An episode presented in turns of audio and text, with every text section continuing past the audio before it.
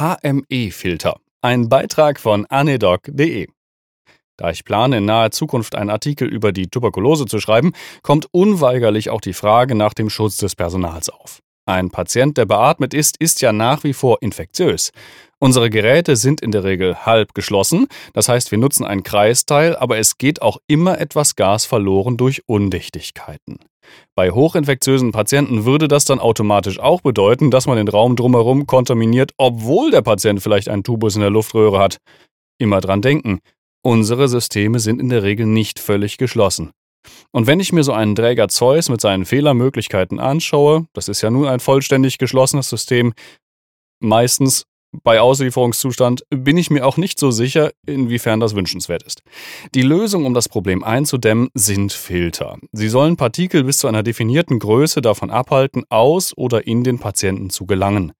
Typischerweise nutzen wir sogenannte HME-Filter. Das steht für Humidity Moisture Exchangers. Wir erinnern uns, aus dem Beatmungsgerät kommt kalte, trockene Luft. Im Gegensatz dazu ist die Luft in den Atemwegen körperwarm und feucht. Austrocknende Schleimhäute nehmen Schaden und begünstigen so die Entstehung von ventilatorassoziierten Pneumonien. FAP. So ein bisschen vorstellen kann man sich das, wie wenn man längere Zeit Sauerstoff über Brille oder Maske bekommt. Da trocknet der Mund und die Schleimhäute auch schon stark aus. Intern ist das aber auch möglich, mit entsprechend potenziell auch fatalen Folgen. Ein kritisch kranker Patient mit einer Pneumonie ist halt blöd, als wenn man die Pneumonie vermeiden könnte, nicht wahr?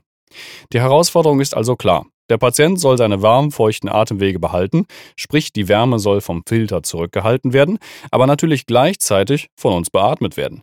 Tatsächlich halten die HME-Filter nicht nur die Feuchtigkeit im Patienten, sondern auch fern von unserem Beatmungssystem, sodass weniger Wasser auf der Schlauchinnenseite kondensiert, was ja auch Probleme verursachen kann. Ach ja, und wenn wir schon dabei sind, wäre eine filtrierende Wirkung natürlich bei einem Filter auch noch toll. Wer schon mal einen Patienten mit Beutel beatmet hat, der kurz zuvor aspiriert hatte, weiß, wovon ich spreche, nicht wahr? Zur Infektionsprophylaxe empfehlen diverse Gesellschaften weltweit, darunter auch das Robert-Koch-Institut, einen Filter an das Y-Stück zu bauen, um eine Cross-Infektion zwischen Patienten zu vermeiden. Mit dem Narkosegerät als Überträger natürlich. Der BDA sieht die Schnittstelle zwischen Tubus- und Narkoseschlauchsystem als ideal an. Dieser Filter soll nach jedem Patienten gewechselt werden. Beatmungssysteme enthalten häufig übertragbare Mikroorganismen oder Spuren von Blut. Insofern ist mindestens ein Filterwechsel auf jeden Fall ein Muss. Der BDA empfiehlt noch ein paar andere Sachen, die ich hier kurz zusammenfassen möchte. Die Filter sollten mindestens 99% filtrieren, die Rückhalteleistung für Flüssigkeiten sollte mindestens 60 Millibar betragen, Atemwegswiderstand im gesamten System inklusive Filter unter 6 Millibar pro Liter pro Sekunde. Der letzte Punkt ist tatsächlich erwähnenswert, denn wir kennen es alle aus der Pandemie. Ein guter Filter, zum Beispiel eine FFP-Maske, ne, hat einen hohen Widerstand bei der Bewegung von Luft hindurch. Im Rahmen von Niedrigflussnarkosen oder gegebenenfalls Spontanisierung von Patienten unter Narkosebeatmung ist der Widerstand naturgemäß so niedrig wie vertretbar zu halten. Ein HME-Filter wird charakterisiert durch den Gasflusswiderstand und den zusätzlichen Totraum. Die üblichen für Erwachsenen eingesetzten Filter benötigen mindestens ein Tidalvolumen von 250 Millilitern, damit es zu keiner Totraumventilation beim Patienten kommt. Die Filtration kann auf verschiedene Arten geschehen. Große Partikel werden direkt an der Filtermembran zurückgehalten. Siebfiltration. Kleinere Partikel gelangen in den Filter hinein, können aber aufgrund ihrer Trägheit nicht den Richtungsänderungen der Filterfasern folgen und werden dort adsorbiert. Trägheitsfiltration. Noch kleinere Partikel wie zum Beispiel Viren unterliegen der Brownschen Molekularbewegung, was ihr Volumen virtuell erhöhen lässt und damit wieder in die Fänge des Filters treibt.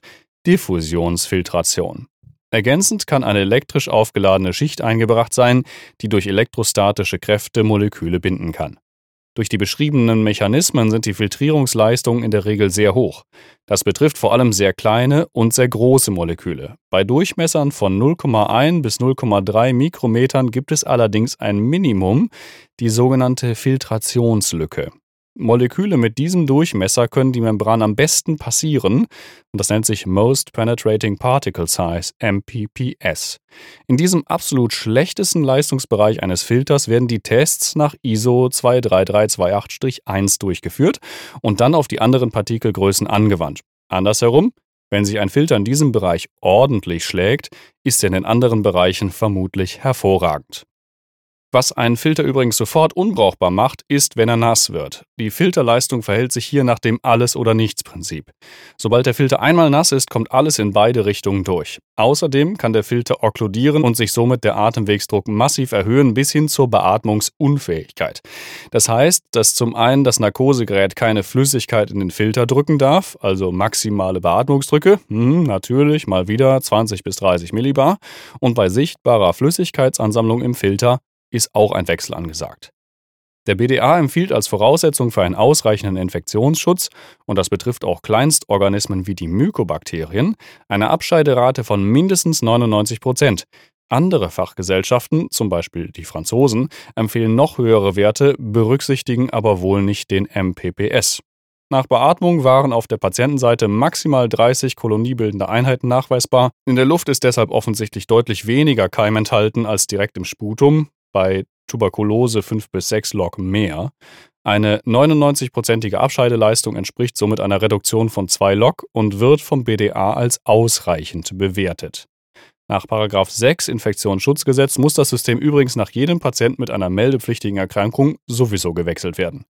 Im Endeffekt muss man sagen, dass ein mit Atemgasfiltern bestücktes Beatmungsgerät auch infektiöse Patienten ordentlich von der Atmosphäre abschirmt. Das liegt aber wirklich nur an den Filtern und nicht am Tubus oder dem Gerät. Der Gerät, ne? Ihr wisst, wie das ist, was dann kolportiert wird. Wenn euch der Beitrag gefallen hat, freue ich mich über ein paar Sternchen. Bis zum nächsten Mal. Tschö.